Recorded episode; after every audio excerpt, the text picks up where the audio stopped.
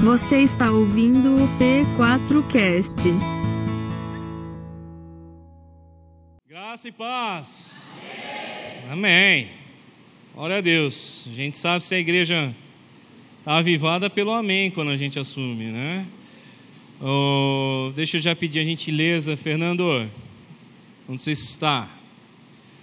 Diminui aí o nossa ecobrisas aí. O barulho está muito grande. Calor, né? Já diria um pastor mais engraçadinho, e não sou eu o caso, mas se está quente aqui, imagina no inferno, né? Eu não sou um pastor engraçadinho para fazer essas piadas sem graça. Mas está calor. Está calor. São sinais, sinais dos tempos que estão chegando aí. Maranata, hora vem Jesus. Amém. Mas vamos ao que interessa da minha parte aqui, que é trazer a palavra do Senhor.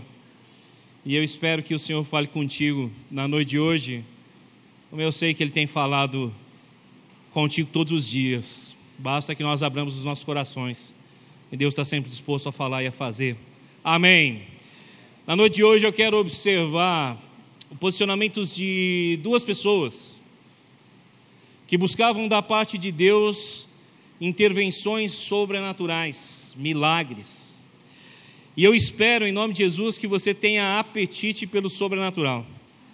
Eu espero, em nome de Jesus, que você tenha apetite por milagres.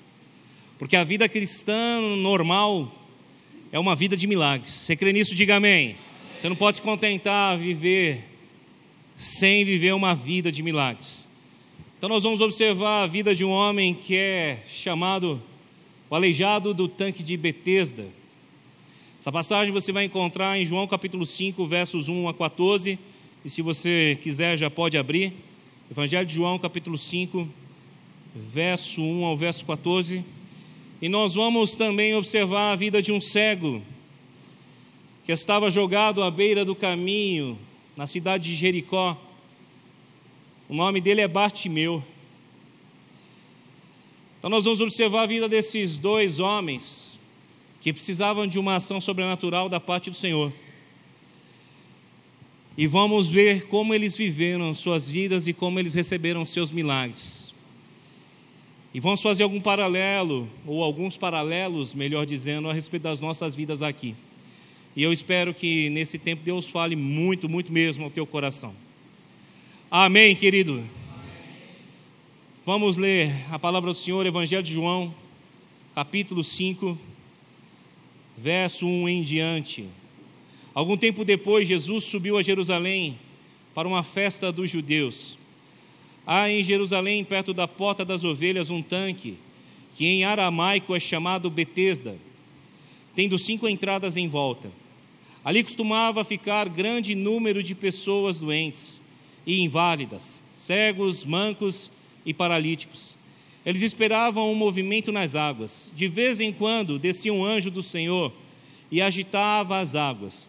O primeiro que entrasse no tanque, depois de agitadas as águas, era curado de qualquer doença que tivesse. Um dos que estavam ali era paralítico, fazia 38 anos. Quando o viu deitado e soube que ele vivia naquele estado durante tanto tempo, Jesus lhe perguntou: Você quer ser curado? Disse o paralítico: Senhor, não tenho ninguém que me ajude a entrar no tanque quando a água é agitada. Enquanto estou tentando entrar, outro chega antes de mim. Então Jesus lhe disse: Levante-se, pegue a sua maca e ande. Imediatamente o homem ficou curado, pegou a sua maca e começou a andar. Isso aconteceu em um sábado. E por essa razão os judeus disseram ao homem que havia sido curado: Hoje é sábado, não lhe é permitido carregar a maca. Mas ele respondeu: O homem que me curou me disse: Pegue a sua maca e ande. Então lhe perguntaram: Quem é esse homem que lhe mandou pegar a maca e andar? O homem que fora curado não tinha ideia de quem ele era, pois Jesus havia desaparecido no meio da multidão. Mais tarde, Jesus o encontrou no templo e lhe disse: Olhe, você está curado. Não volte a pecar, para que algo pior não aconteça a você. O homem foi contar aos judeus que Jesus foi quem tinha o curado. Amém? Glória a Deus. Eu li o verso 15 também, tinha falado até o 14, mas chegamos ao 15. Agora eu peço que você abra sua Bíblia comigo no outro evangelho que nós vamos estudar nessa noite, Evangelho de Marcos, capítulo 10. Eu quero ler com você dos versos 46 a 52.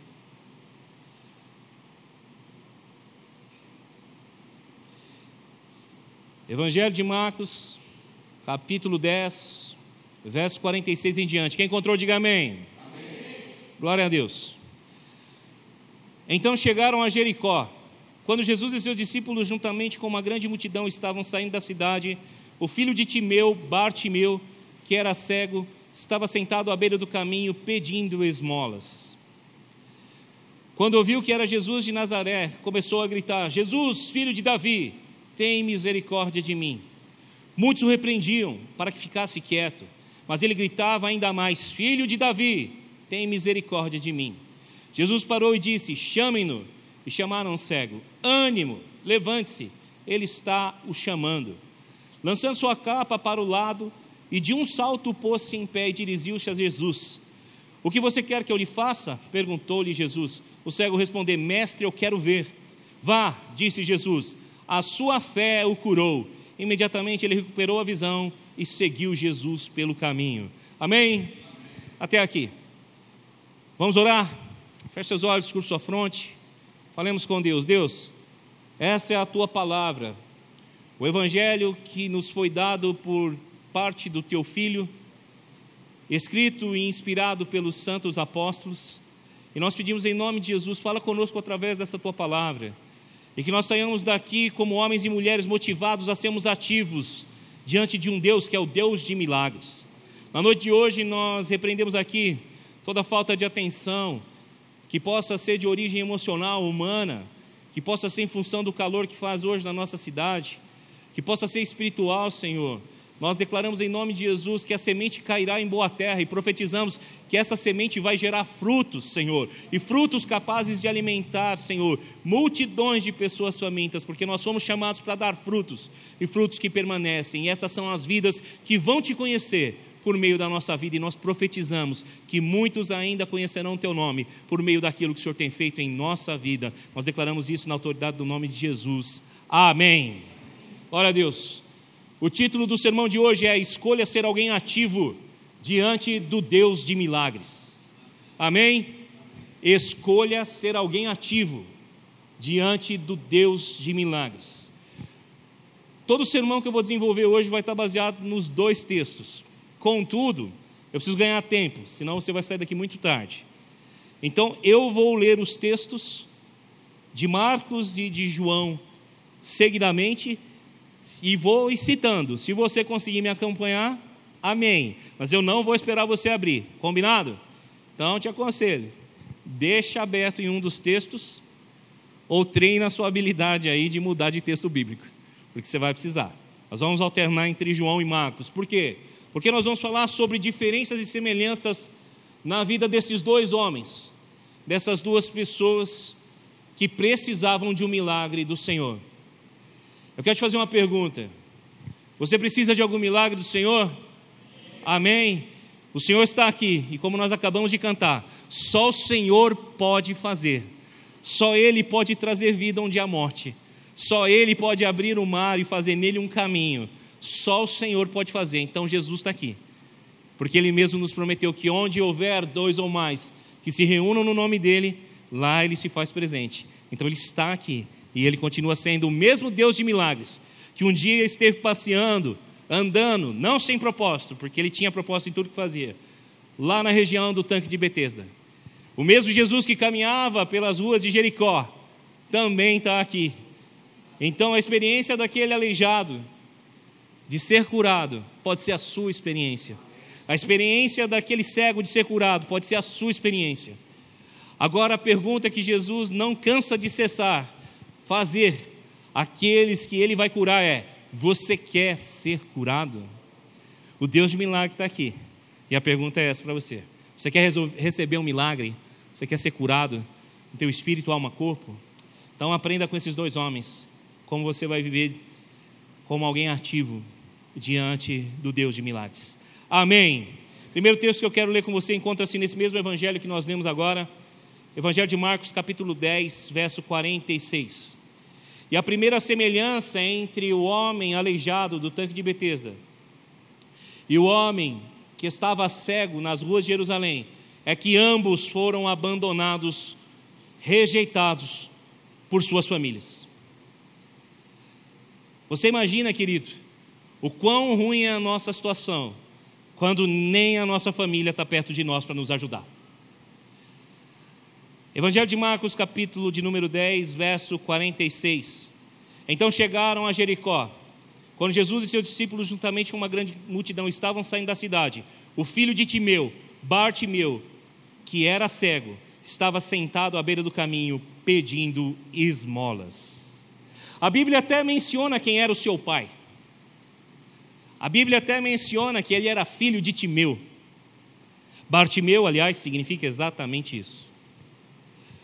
Agora, apesar de saber quem era o seu pai, esse homem doente, enfermo, estava abandonado pela sua família, pedindo esmolas nas ruas de Jericó.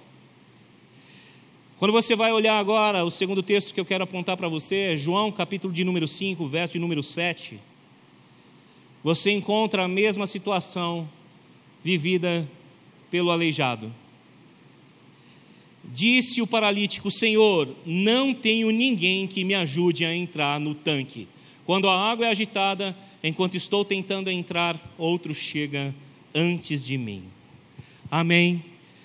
Ambos os homens que necessitavam de um milagre, que necessitavam de uma provisão, de uma intervenção sobrenatural de Deus, não tinham família, não tinham amigos que pudessem lhes ajudar. Você está conseguindo entender isso? Diga amém. Então, o primeiro paralelo que eu quero fazer com a nossa vida é que, apesar muitas vezes de nós não termos um familiar, ou um amigo para nos ajudar. Existe um Jesus que está passando no caminho onde nós nos encontramos. Nós não precisamos de muito quando nós temos tudo em Cristo Jesus. Está entendendo? Diga amém. Eu preciso que você pregue comigo hoje. Glória a Deus. Amém. Tá calor, então você vai sendo uma igreja pentecostal como Deus te chamou para ser aqui e vai dizendo amém, vai dizendo glória a Deus, que assim eu fico mais empolgado, falo mais rápido, a gente acaba mais rápido e você vai embora para casa. Glória a Deus, aleluia. Deus é bom. Eu me senti até numa igreja americana agora, né? Daqueles homens e mulheres que ficam cantando, dançando com seus vozeirões. Esse amém foi Black Power. Glória a Deus, aleluia. Querido, você precisa entender isso. Quando mesmo a tua família não consegue enxergar as tuas necessidades, quando mesmo tendo um nome, um sobrenome, não te ajudam em nada, naquilo que você precisa de intervenção sobrenatural de Deus, Jesus de Nazaré, não tem limites para te ajudar. Ele quer e ele vai te ajudar. Ele quer e ele vai operar um milagre na sua vida. Amém? Você entende isso? Glória a Deus. Segunda semelhança que eu quero que você entenda que existe entre, esses dois homens, o cego e o aleijado. Ambos estavam em um lugar onde o próprio Deus ia passar. Olha que tremendo isso. Abra sua Bíblia comigo, volta lá no Evangelho de Marcos, capítulo de número 10. Se assim conseguir me acompanhar, hein? Que eu estou acelerando aqui. Evangelho de Marcos, capítulo de número 10, versos 46 e 47. Então chegaram a Jericó quando Jesus e seus discípulos, juntamente com, a sua grande, com uma grande multidão, estavam saindo da cidade, o filho de Timeu, Bartimeu, que era cego, estava sentado à beira do caminho, pedindo esmolas. Verso 47: Quando ouviu que era Jesus de Nazaré, começou a gritar: Jesus, filho de Davi, tem misericórdia de mim. Glória a Deus. Como é bom você estar no lugar onde Jesus vai passar. Como é bom você saber que Ele não rejeita nem o lugar da maldição. Jericó, querido, não é uma cidade qualquer. Jericó é considerado um lugar de maldição. Jericó é uma cidade que foi amaldiçoada pelo grande conquistador, general de guerra Josué. Ele lançou uma maldição sobre ela dizendo que ela seria reconstruída sobre a morte de um filho, e suas portas seriam erguidas sobre a morte de outro. Essa maldição está em Josué capítulo 6, verso 26. E lá no livro de 1 Reis, capítulo 16, verso 34, essa maldição se cumpre literalmente. Jericó é o lugar de maldição. Jericó é o lugar aonde ninguém deveria estar, ninguém deveria ir. Mas Jesus de Nazaré resolveu entrar no lugar de maldição. Resolveu passar por ele. Porque aonde está alguém precisando, Jesus não vai se negar a entrar. Você entende isso? Diga amém. Glória a Deus. Agora, a segunda perspectiva que eu quero que você entenda sobre o nosso amigo aleijado do tanque de Betesda. Vá comigo em João capítulo 5, verso 1 a 6.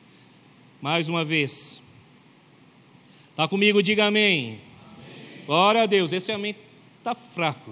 Diga amém, por favor. Amém. Hoje nós corintianos estamos dizendo felizes gol. Nós somos roubados hoje, por incrível que pareça. Ganhamos com um jogador a menos praticamente. E quase estamos livres do rebaixamento. Desculpa, pessoal, só um desabafo de um corintiano sofredor. Não tão maloqueiro quanto antes, mas ainda sofredor.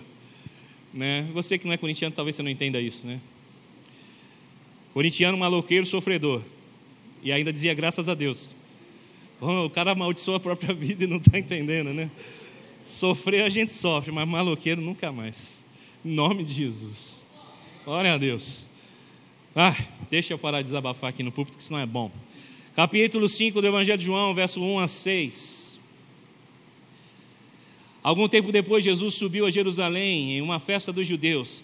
Há em Jerusalém, perto da porta das ovelhas, um tanque que em aramaico é chamado Betesda tendo cinco entradas em volta. Ali costumava-se ficar grande número de pessoas doentes e inválidas, cegos, mancos e paralíticos. Eles esperavam o movimento das águas. Para comigo aqui por enquanto. Que lugar bom para frequentar, né? Você imagina quantos doentes havia ali? E todos esses doentes que estavam ali eram desenganados. Eram pessoas que não tinham mais jeito eram pessoas que estavam jogadas à mercê da própria sorte, esperando talvez um ato interventivo de um anjo para serem curados. Eram pessoas desprovidas de posse, de bens, não tinham como pagar médico mais. E ficavam ali dia de dia desafio, esperando um milagre. Que lugar bom para visitar. Mas Jesus de Nazaré estava ali. Ele foi lá. Porque onde existe um bando de gente doente e rejeitada pela sociedade, Jesus de Nazaré está sempre disposto a entrar. Está entendendo? Diga amém. Se, segue comigo. Isso foi o disjuntor que caiu. Você pode ligar? Para respeitar o pessoal que está acompanhando a transmissão, eu vou esperar ligar o disjuntor aqui, amém? Glória a Deus. Ligou, garoto? Tá ligado? Não, tá ligado na outra igreja.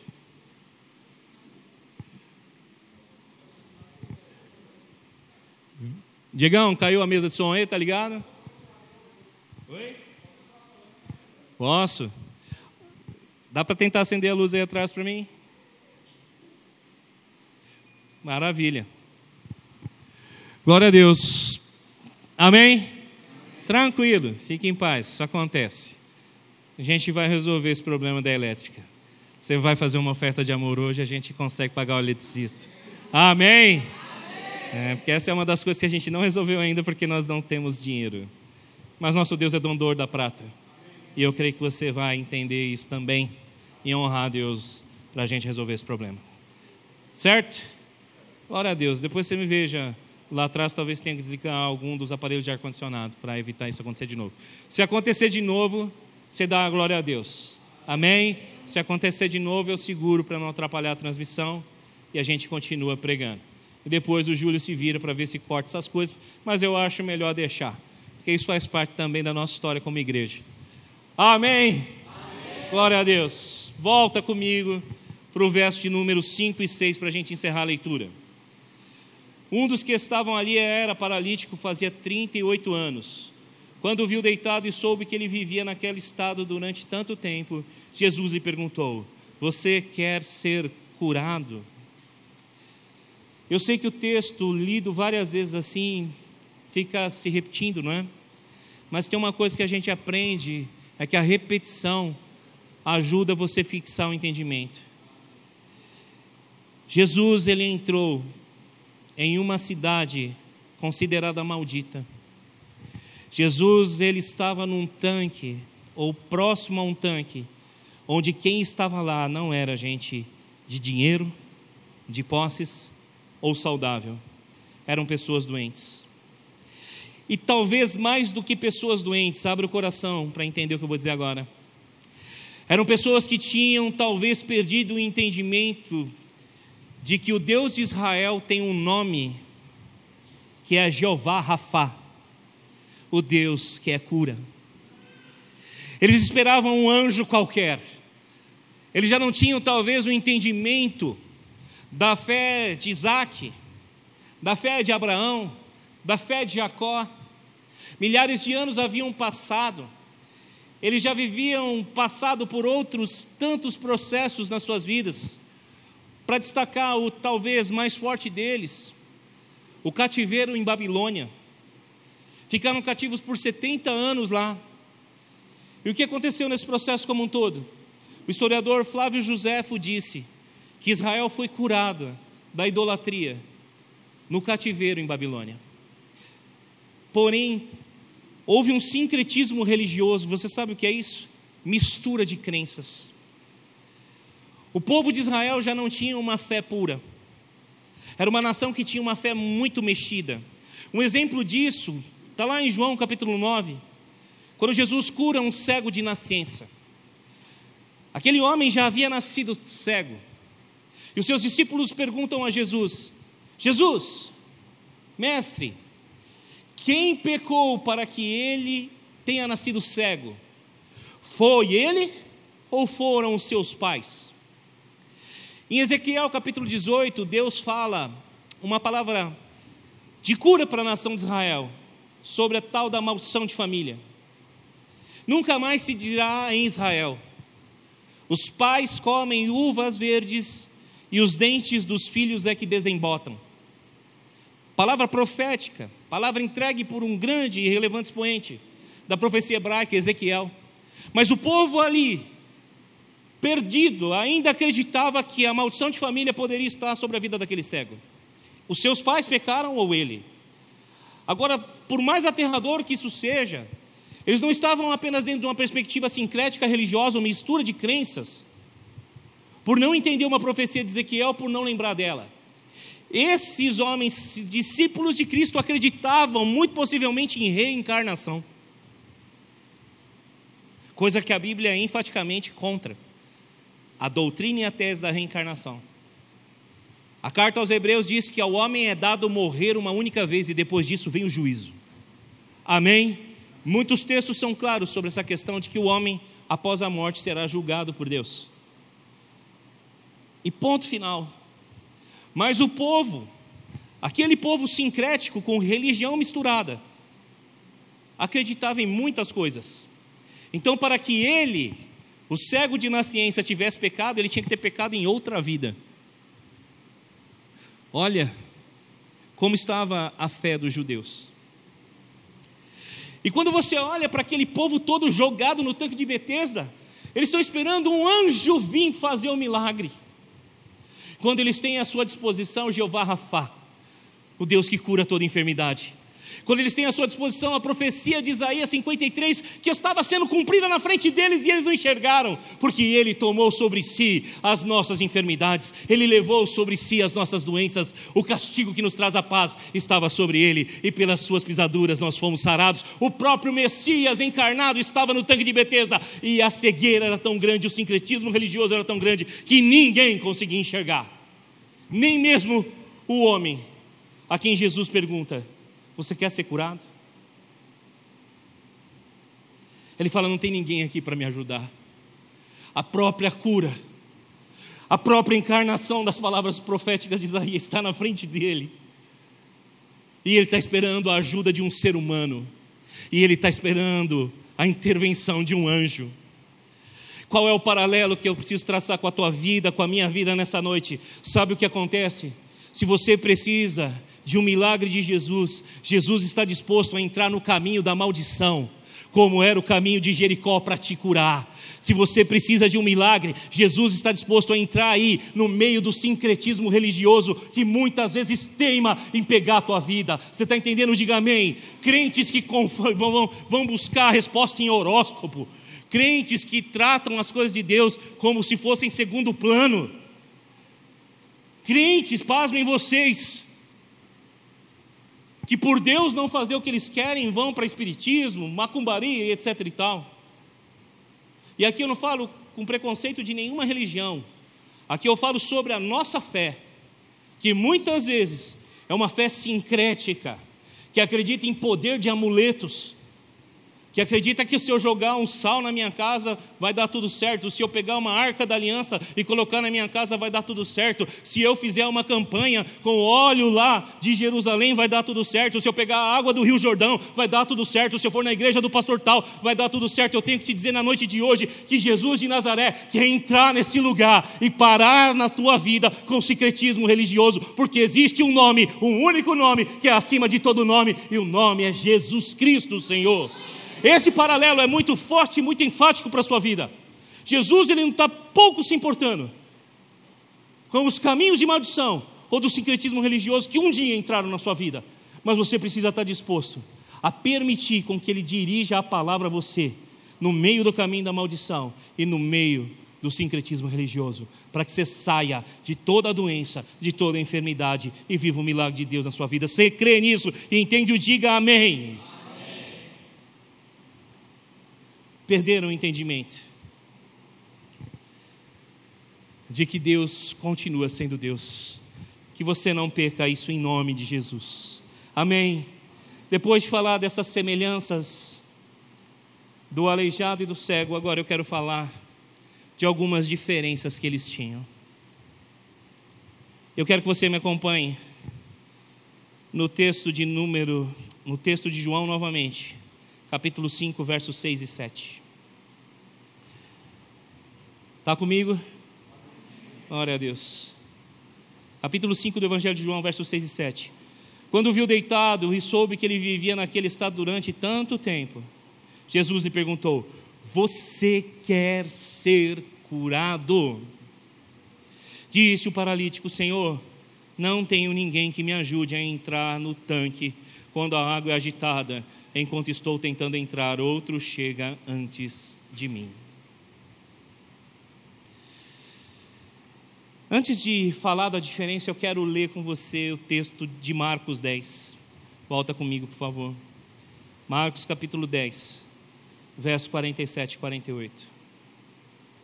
Tiago, você me acompanha? Vou precisar de você agora. Está comigo, diga amém. Glória a Deus. Marcos 10, versos 47 e 48. Quando ouviu que era Jesus de Nazaré, começou a gritar: Jesus, filho de Davi, tem misericórdia de mim. Muitos o repreendiam para que ficasse quieto, mas ele gritava ainda mais alto: Filho de Davi, tem misericórdia de mim.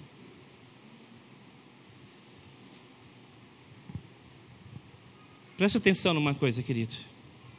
E agora que eu vou fazer aqui e ministrar na sua vida,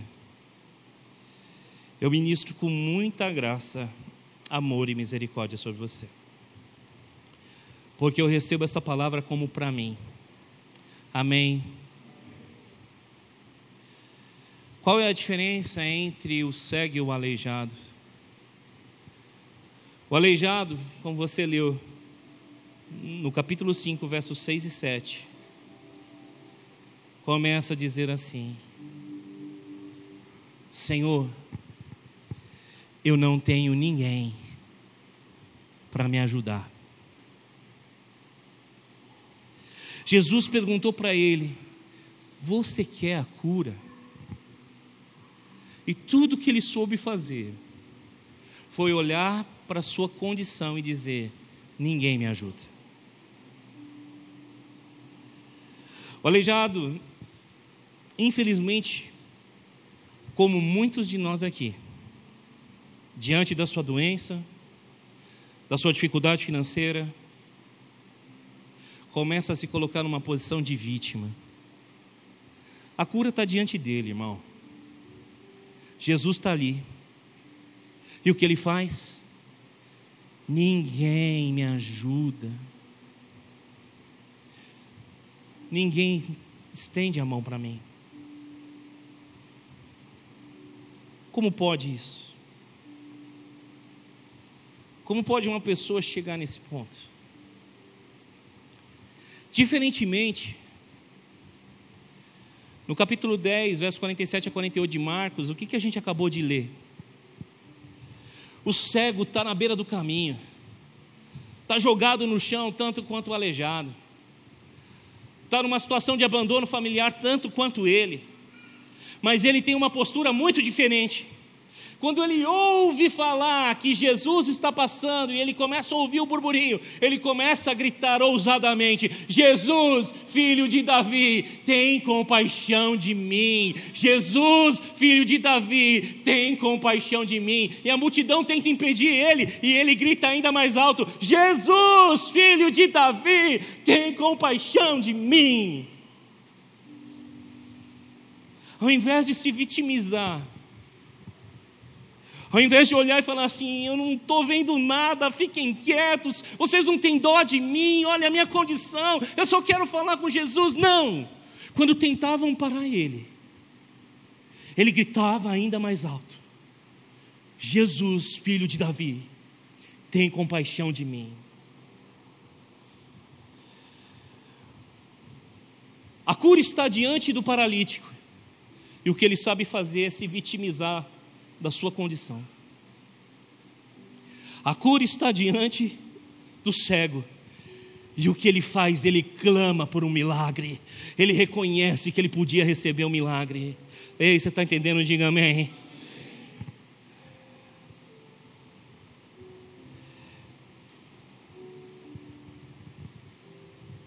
Eu deixei uma semelhança entre eles para ministrar agora. E qual é? ambos foram curados. Tanto aleijado quanto o cego foram curados. Tanto aquele que ficou se vitimizando, ninguém me ajuda, quanto aquele que foi ousado e ativo na sua cura, foram curados. Você entende isso? Diga amém. Essa é uma terceira semelhança que existe entre esses homens. Ambos foram curados, mas a diferença entre eles é que um se colocou na posição de vítima e outro decidiu ser ativo na sua cura. Irmãos, eu quero dirigir a palavra a vocês com todo amor e carinho agora, tanto a você que está ouvindo aqui quanto a você que está assistindo. Misericórdia é o que quero, disse Jesus e não sacrifício. O nosso Deus conhece teu coração. O nosso Deus sabe o quanto você tem sofrido, o quanto você que está ouvindo essa palavra aí na sua casa tem sofrido. O nosso Deus sabe quão difícil tem sido para você muitas vezes. Você imagina a vida daquele homem, 38 anos aleijado, sem uma família para ajudar 38 anos arrebentado no chão. Quantas e quantas vezes ele teve a esperança de que a cura ia chegar para ele e ela não chegou.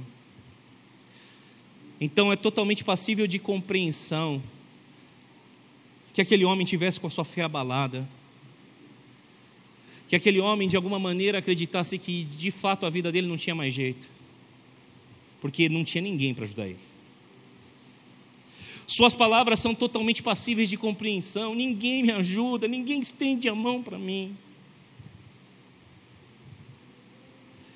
E o Deus de toda misericórdia foi lá e o curou. Então eu quero dizer para você nessa noite: se você precisa de um milagre do Senhor, Ele está ouvindo as suas preces, Ele está ouvindo as suas orações, mesmo que elas sejam lamentações. E entenda que lamentações são diferentes de murmurações. Lamentação é aquilo que o profeta Jeremias faz lá no famoso livro de Lamentações do profeta Jeremias. Quando ele lamenta pela situação que ele vivia. E por que que lamentação não é uma murmuração? Porque Jeremias, lá no capítulo 3 de Lamentações, vai dizer assim: Todavia, lembro-me também do Senhor, e eu quero trazer à memória aquilo que me dá esperança. As misericórdias do Senhor se renovam a cada manhã, e elas são a causa de nós não sermos consumidos. Grande é a fidelidade do Senhor.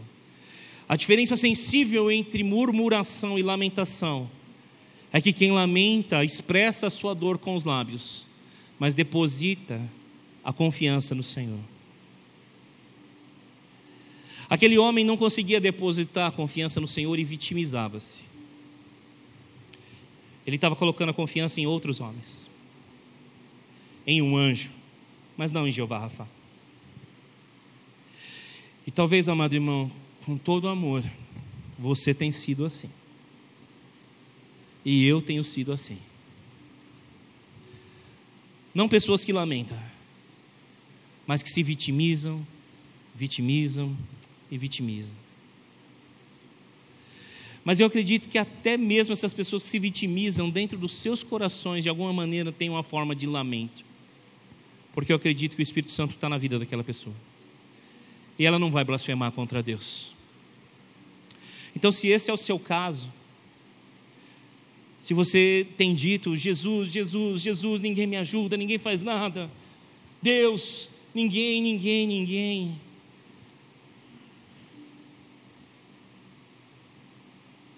Jesus vai te curar, irmão. E essa é uma boa notícia. Jesus tem cura para você. E essa é uma boa notícia. Essa é uma boa notícia. Que até aqueles que, por terem um dia sido vítimas de alguma coisa, tornaram-se vitimistas, podem ter sido curados, podem ser curados. Aquele homem, o aleijado, era vítima de uma doença. E por ser vítima da doença, se vitimizava.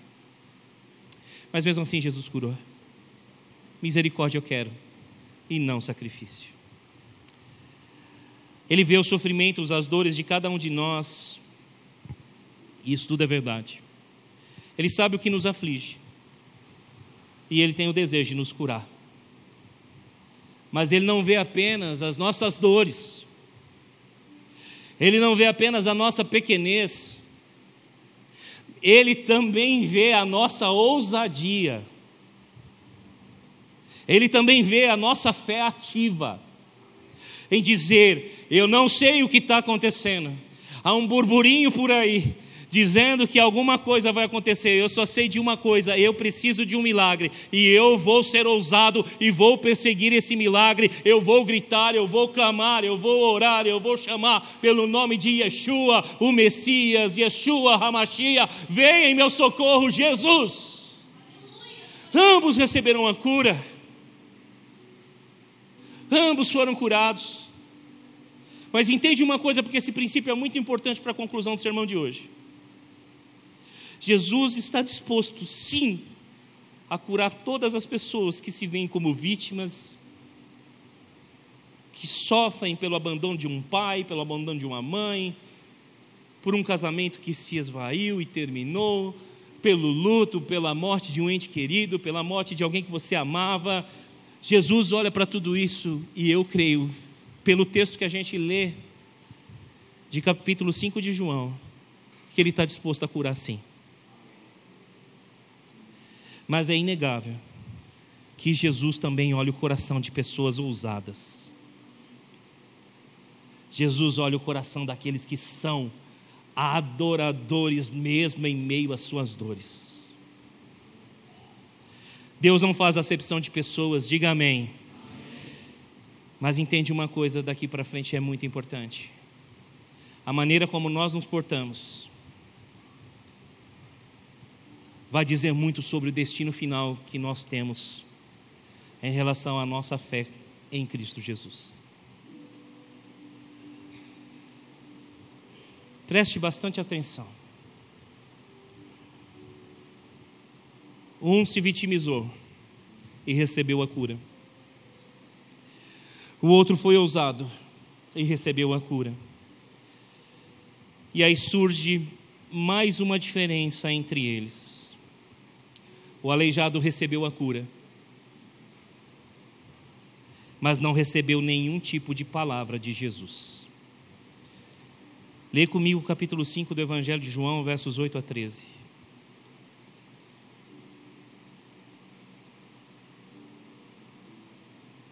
Então Jesus disse: Levante-se, pegue a sua maca e ande. Imediatamente o homem ficou curado, pegou a maca e começou a andar. Isso aconteceu num sábado. E por essa razão os judeus disseram ao homem que havia sido curado: Hoje é sábado, não é permitido carregar a maca. Mas ele respondeu: O homem que me curou me disse: Pegue a sua maca. Então lhe perguntaram: Quem é esse homem que lhe mandou pegar a maca e andar? O homem que fora curado não tinha ideia de quem ele era, pois Jesus havia desaparecido no meio da multidão.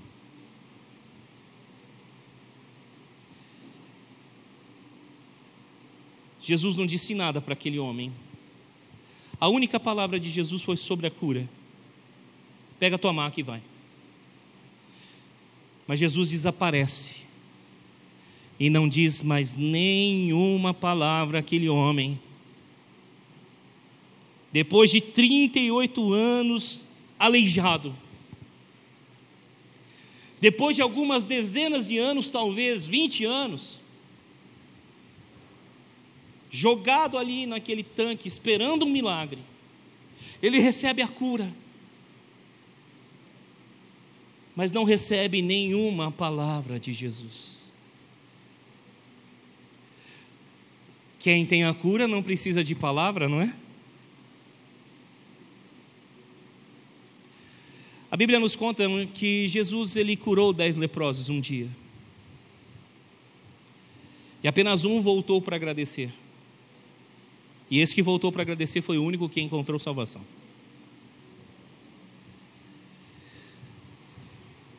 Só que a história podia parar por aí, Jesus não teria dito palavra a ele, mas a história não parou aí. Houve um encontro esse homem e Jesus, que a Bíblia narra apenas de mais tarde. Capítulo 5 do Evangelho de João, verso 14 e 15. Mais tarde, Jesus encontrou o homem no templo e lhe disse: Olhe, você está curado. Não volte a pecar, para que algo pior não lhe aconteça. O homem foi contar aos judeus que fora Jesus que o tinha curado. Eu vou te dizer uma coisa muito importante aqui. Uma das características das pessoas que vivem debaixo de um comportamento vitimista é que elas usam o seu vitimismo. Melhor dizendo, elas usam as suas dores, das quais foram vítimas genuínas, para justificar comportamentos que desagradam o coração de Deus. E aqui eu estou falando dos crentes. Ao invés de receber uma palavra de encorajamento de Jesus, não, ele não recebeu palavra alguma. E mais tarde, quando Jesus encontra com ele,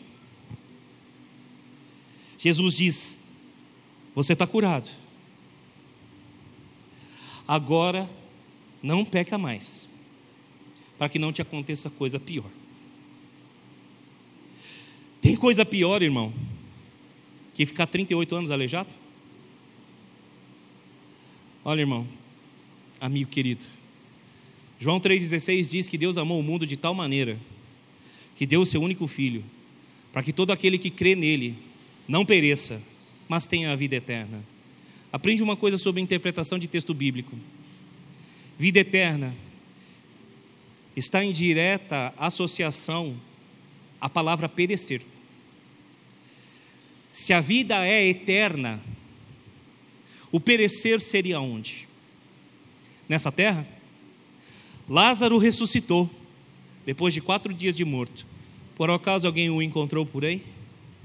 Ele está dando testemunho no Instagram?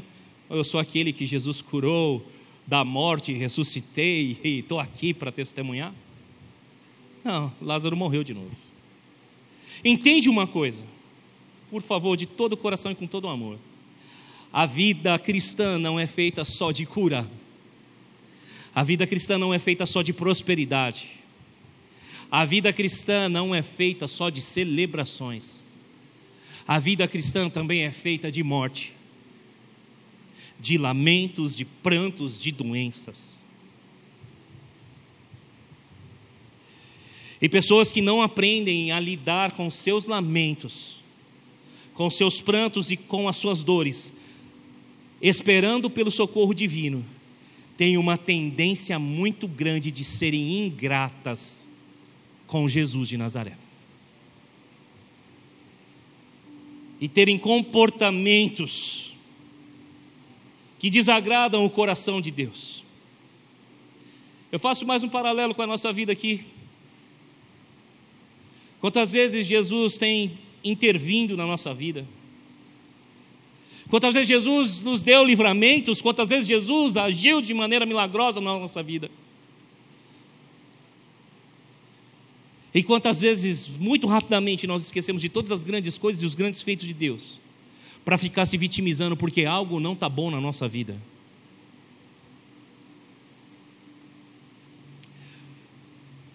Porque algo não está bom, a gente reclama, murmura, se vitimiza, mesmo com todas as coisas que Deus já fez. Eu quero te dizer que, por mais tremendo que seja essa verdade, Jesus pode e quer e vai curar até as pessoas que vivem em árduo sofrimento e por isso se vitimizam. O vitimismo não é um lugar para um cristão. Diga amém se você está entendendo isso. A postura de vítima não é um lugar para você, porque você não é uma vítima, você é um filho de Deus.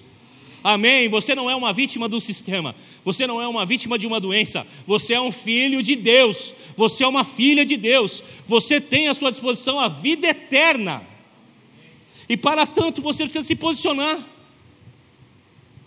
porque a vida eterna já te está garantida.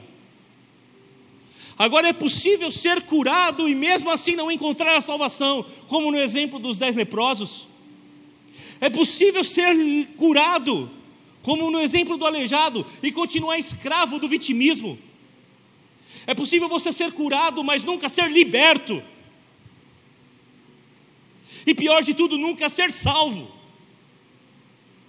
A Bíblia nos é clara sobre isso. Por isso você precisa entender, e eu preciso entender de uma vez por todas. Ou eu assumo na minha vida uma posição ativa sobre a minha cura,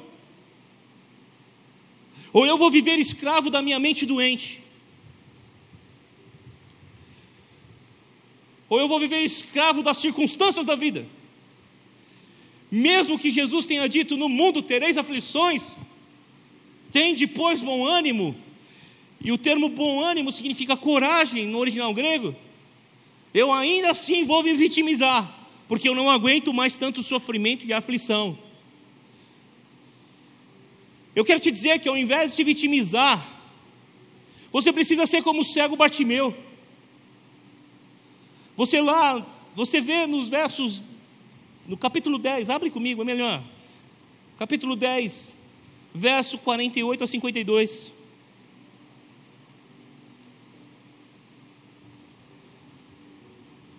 Seja como ele, seja ativo. Diga, filho de Davi, tem compaixão de mim. Faça um milagre na minha vida. Porque depois da cura, Jesus tem uma palavra para a sua vida. Diga amém se você está entendendo isso. Depois da cura, Ele tem uma palavra de vida para você. Ele tem uma palavra de encorajamento para você, se você for um homem, uma mulher ativo no seu processo de milagre. Marcos capítulo 10, versos 48 a 52. Muitos o repreenderam para que ficasse quieto, mas ele gritava ainda mais alto: Filho de Davi, tem misericórdia de mim. Jesus parou e disse: Chamem-no. E chamaram o cego: Ânimo, levante-se, ele o está chamando. Lançando sua capa para o lado, de um salto pôs-se em pé e se dirigiu a Jesus. O que você quer que eu faça? perguntou-lhe Jesus. O cego respondeu: Mestre, eu quero ver. Jesus respondeu: A sua fé te curou. E imediatamente ele recuperou a visão e seguiu a Jesus. Olha o que uma fé ativa faz na vida da pessoa. Ao invés de se vitimizar, ele gritava mais alto: Eu quero o meu milagre, eu quero a minha cura.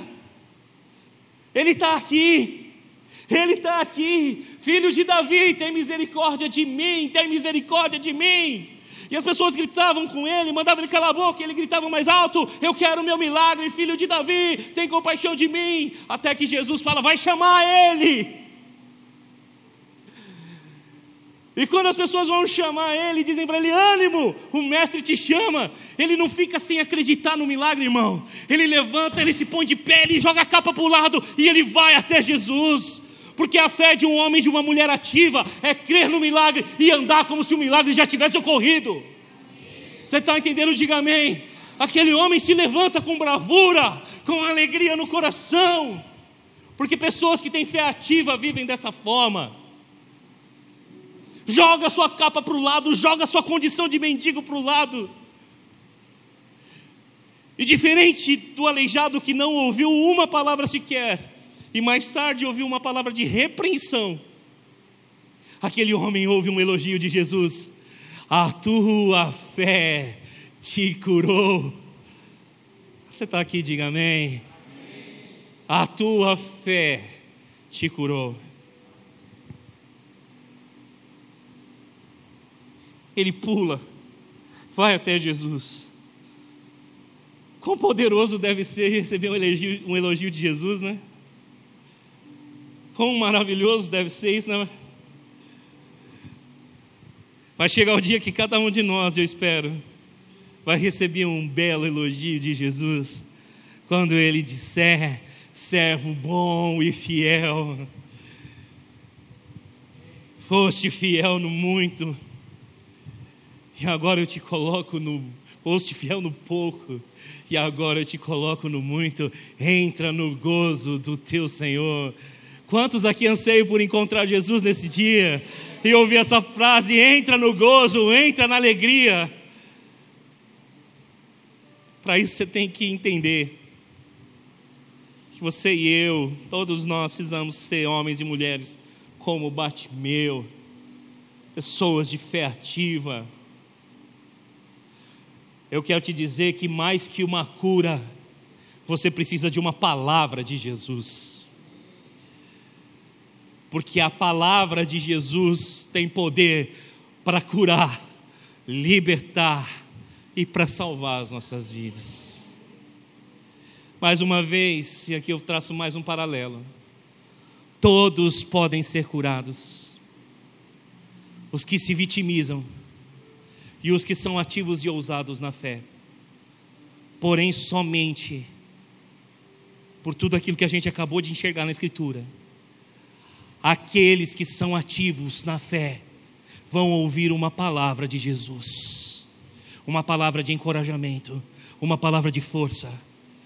E aqui eu vou concluir o meu sermão. Essa palavra vai decidir o nosso destino. Não é a cura que vai definir teu destino, irmão. É aquilo que Jesus vai falar ao teu coração. Aquilo que Jesus falar ao teu coração define o teu destino se você souber entender tudo aquilo que ele está falando.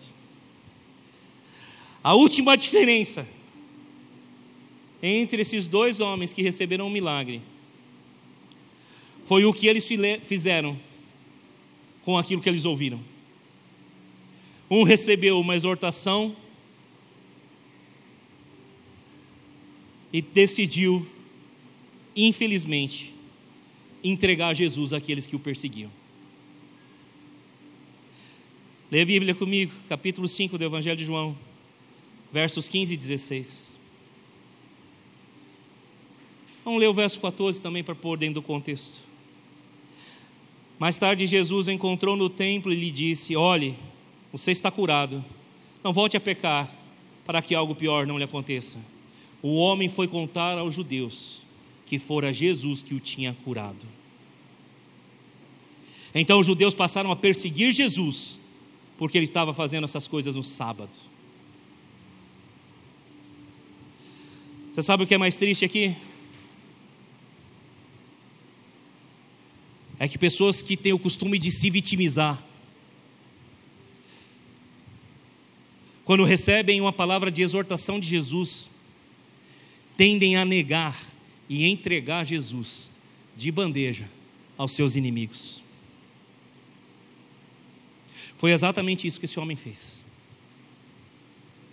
A fama de Jesus percorria Jerusalém, Samaria, Judéia. A fama de Jesus percorria vários e vários lugares. E tanto a sua fama como pregador e operador de milagres corria por todos os lugares. E isso causava inveja nas pessoas e principalmente nos mestres da lei. Então não era novidade nenhuma para ninguém que muitas das coisas que Jesus fazia, ele o fazia em secreto, para não ser envolvido em tramas, além daquelas que ele já era envolvido pela própria natureza do seu ministério. Mas aquele homem não tem dúvida em apontar que foi Jesus quem o tinha curado. Quando ele recebe a exortação de Cristo, olha, cuidado para não pecar para que não te aconteça coisa pior, o que esse homem faz imediatamente? Ele peca, irmãos. Ele contribui para a perseguição de Jesus. Porque a Bíblia vai dizer que daquele dia em diante, os judeus queriam matá-lo.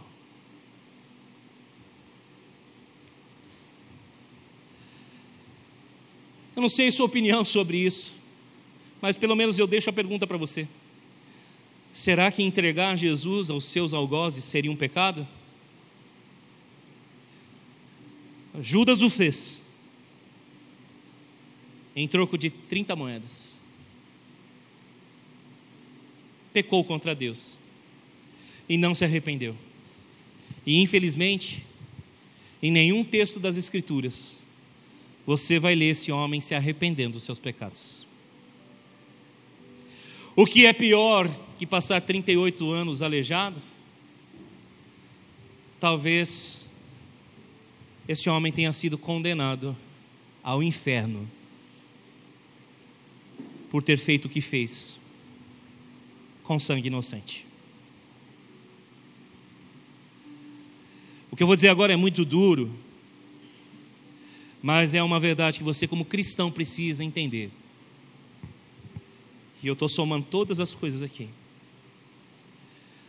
Você pode se vitimizar, e só você conhece as suas dores, e só Deus pode entendê-las.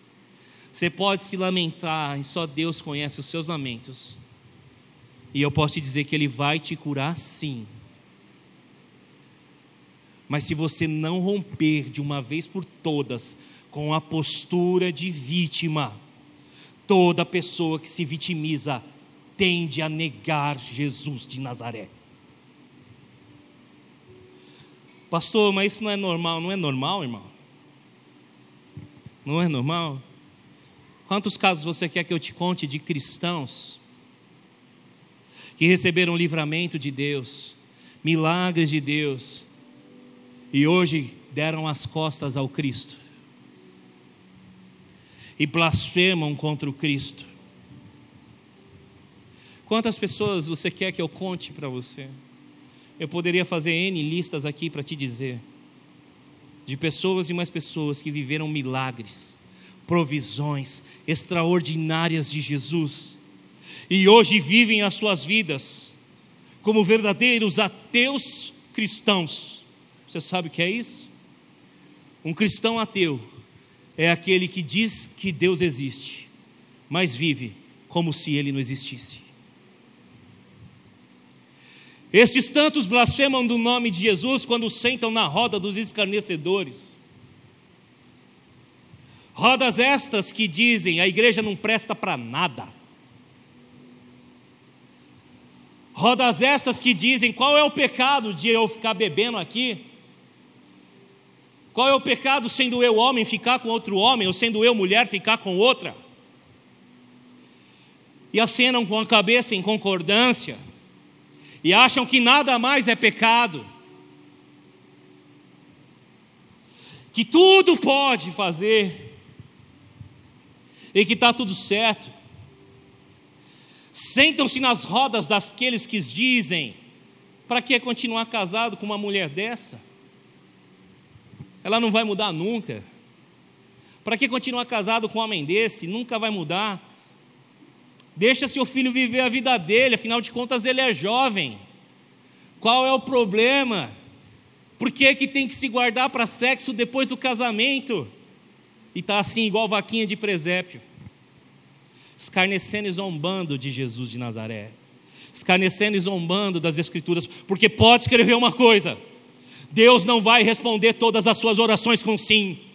Deus não vai fazer todas as coisas que você quer, mas isso não te dá o direito de se tornar um vitimista. Está prestando atenção? Diga amém. Isso não te dá o direito de se tornar um coitadista. Isso não te dá o direito de cuspir na cruz. Isso não me dá o direito de negar o Cristo que morreu por mim não me dá o direito de dizer que a palavra de Deus já não é mais palavra de Deus, porque eu simplesmente não quero mais cumpri-la. Porque eu simplesmente não quero mais obedecê-la. E graças a Deus pelas palavras proféticas de Timóteo que dizem: E nos últimos dias desprezarão a sã doutrina, sentindo coceira nos seus ouvidos, juntarão mestres para si mesmos segundo as suas próprias paixões. Porque esse é o tempo que nós vivemos. Tempo onde pessoas que se dizem frustradas com Deus, frustradas com a igreja, frustradas com os líderes, resolveram cuspir na cruz, blasfemar o nome santo do Cordeiro de Deus. Não se engane. Pessoas que um dia receberam um milagre. Pessoas que um dia foram encontradas pelo Senhor. Ou tornam-se homens e mulheres de fé ativa e vão para cima, ou vão entregar Jesus. E por isso eu digo: que tipo de palavra você quer ouvir de Jesus? Eu estou te abençoando aqui, irmão. Estou te abençoando aqui. Agora não volta a fazer o que fazia, não, porque senão vai acontecer pior. É esse tipo de palavra que você quer ouvir de Jesus? É esse tipo de palavra que eu quero ouvir de Jesus? Antigamente aqui na igreja nós dizíamos uma frase sobre pessoas instáveis na fé. Elas vêm à igreja, recebem um milagre, mandam um beijo para Deus e dizem até a próxima tribulação. Será que a próxima tribulação vai dar tempo de se arrepender? Será que a próxima dor vai dar tempo de pedir socorro? Será? Fico alerta, irmão irmã. Cuidado. Cuidado.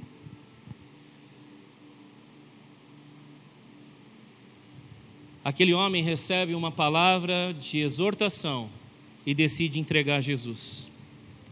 Essa foi a postura do aleijado, do de fé passiva, do vitimista, que por misericórdia recebeu um milagre. Mas ao invés de ser grato, simplesmente decidiu entregar Jesus aos seus algozes.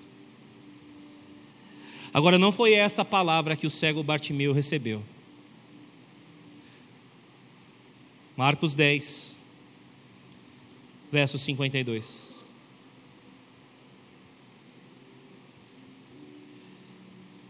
Vá, disse Jesus, a sua fé o curou. Imediatamente ele recuperou a visão e seguiu Jesus pelo caminho. Esse homem, de fé ativa, recebeu uma palavra de encorajamento, um elogio. Vai, a tua fé te curou, a tua fé te salvou. E sabe onde esse homem foi? Ele não foi entregar a Jesus. Ele não foi para casa contar para a família. Não. Ele seguiu Jesus pelo caminho. Porque se tem uma coisa que alegra o coração de Jesus, é quando ele vê homens e mulheres de fé ativa. Muitas pessoas tentaram seguir Jesus, como aquele próprio endemoniado gadareno que eu preguei semana passada. E Jesus não, não pode, fica aqui e anuncie. Mas para aquele cego que fora curado, Jesus não disse palavra que o impedisse de segui-lo. Se aquele homem já era ousado quando era cego e mendigo, o que você acha que aquele homem fez na vida dele, depois que recebeu a palavra, a tua fé te curou? A Bíblia não diz o que foi desse homem apenas que ele seguiu Jesus. Mas eu acredito que esse homem, assim como aquela mulher que havia sofrido por anos com um fluxo de sangue, rompeu a multidão para tocar as vestes de Jesus, estavam no meio dos 120 que estavam reunidos em Pentecostes, esperando a promessa do Senhor. Me dá licença agora que eu quero usar minha imaginação santificada pelo Espírito Santo. Eu imagino Bartimeu e a mulher do fluxo de sangue se abraçando, Jesus subindo aos céus, sendo assunto aos céus, deixando uma promessa e eles falando: agora é a nossa hora, agora é a nossa vez, agora nós vamos fazer, vamos esperar a promessa. E eu imagino esses dois, junto com os outros cento e poucos, no dia de Pentecoste. E a Bíblia diz que naquele dia ouviu-se do céu o som de um vento impetuoso, o qual encheu toda a casa na qual estavam assentados. Não eram só os doze, não eram só os onze, eram cento e vinte que aguardavam a promessa. E eu acredito que essa mulher do fluxo de sangue estava lá, que Bartimeu estava lá dizendo: é agora, é agora. E de repente foram vistas sobre eles línguas como de fogo, as quais pousaram sobre cada um deles, e todos foram cheios do Espírito Santo e começaram a pregar e a anunciar o Senhor. Ah, que coisa tremenda! Você imagina, Pastor Tony? Você imagina, pastor Daniel? Se o cara é ousado, Valéria, sem ter o Espírito Santo, você imagina como ele ficou depois que ele foi cheio? Você consegue imaginar como Bartimeu ficou depois que ele foi cheio? Usa a sua imaginação. E eu acredito que não parou por aí. quando a igreja foi perseguida em Jerusalém. Os que estavam em Jerusalém, exceto os apóstolos, fugiram. Saíram de Jerusalém. Mas eles saíram com medo, frustrados. Por onde eles foram, eles pregaram o Evangelho de nosso Senhor. E a minha imaginação, santificada pelo Espírito Santo, vai além. E eu espero que você entenda o que eu vou dizer agora. O Evangelho foi escrito pelos apóstolos do Senhor. Foi escrito por Lucas, um médico, que não era apóstolo, mas sim um evangelista. O Evangelho de Lucas. Atos dos Apóstolos também foi escrito por ele.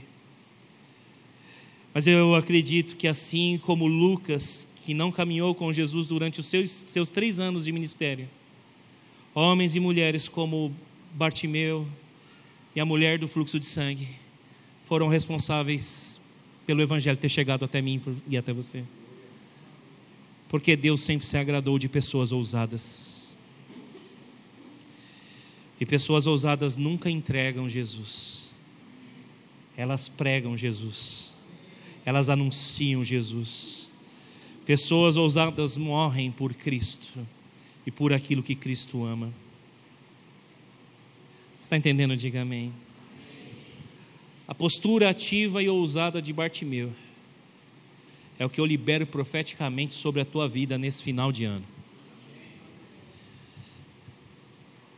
Eu quero te dizer que, em nome de Jesus, o mês de novembro, e hoje é dia 12, está acontecendo, e daqui mais alguns dias nós entraremos no último mês do ano, dezembro de 2023. E nenhum espírito de vitimismo, de coitadismo, nenhuma postura assim vai tomar conta do seu coração. Você não vai olhar para trás e dizer: se o governo não tivesse mudado, se isso não tivesse acontecido, se a guerra não tivesse acontecido, se a pessoa não tivesse falecido, se isso não tivesse acontecido, se eu não tivesse perdido. Não. Você vai dizer assim: Jeová Jireh é o Deus de toda provisão na minha vida e Ele vai prover na minha vida. Jeová Rafá é o Deus que cura a minha emoção, é o Deus que cura o meu corpo. Ele continua sendo Deus, Ele continua sendo bom e Ele continua acreditando que está se levantando um povo cheio do Espírito Santo, ousado como Bartimeu, homens e mulheres que brigam, que lutam pelo seu milagre, que não se acovardam, que não têm medo de nada que não tem medo de ninguém. Você está entendendo? Diga amém. Eu profetizo isso sobre você, igreja. Eu profetizo isso sobre você que está assistindo esse sermão agora, aí na nossa casa, seja ao vivo ou seja depois de gravado. Profetizo ousadia sobre a sua vida e uma postura ativa de fé em nome de Jesus decidamos ser ativos, ousados diante do Deus de milagres. Agradeçamos tudo que Ele tem feito na nossa vida e agrademos o coração de Jesus, como Bartimeu agradou, a ponto de receber um elogio do próprio Senhor. Caminhemos com Ele, assim como Bartimeu caminhou porque eu creio que nós veremos coisas ainda maiores do que a nossa própria cura. Nós veremos pessoas libertas, nós veremos pessoas curadas, nós veremos pessoas saradas. E nós poderemos dizer: Eu e a minha casa servimos ao Senhor. Que Deus te abençoe no nome de Jesus Cristo. A cura está à disposição de todos. Mas a libertação e a salvação continuarão sendo para os ousados, para as ousadas, para os ativos, para aqueles que têm a unção de Deus sobre as suas vidas. Que você seja um dos tais, no nome de Jesus. Quero te pedir para se colocar em pé agora. Para mais informações, acesse www.igrejaprojeto4.com.br.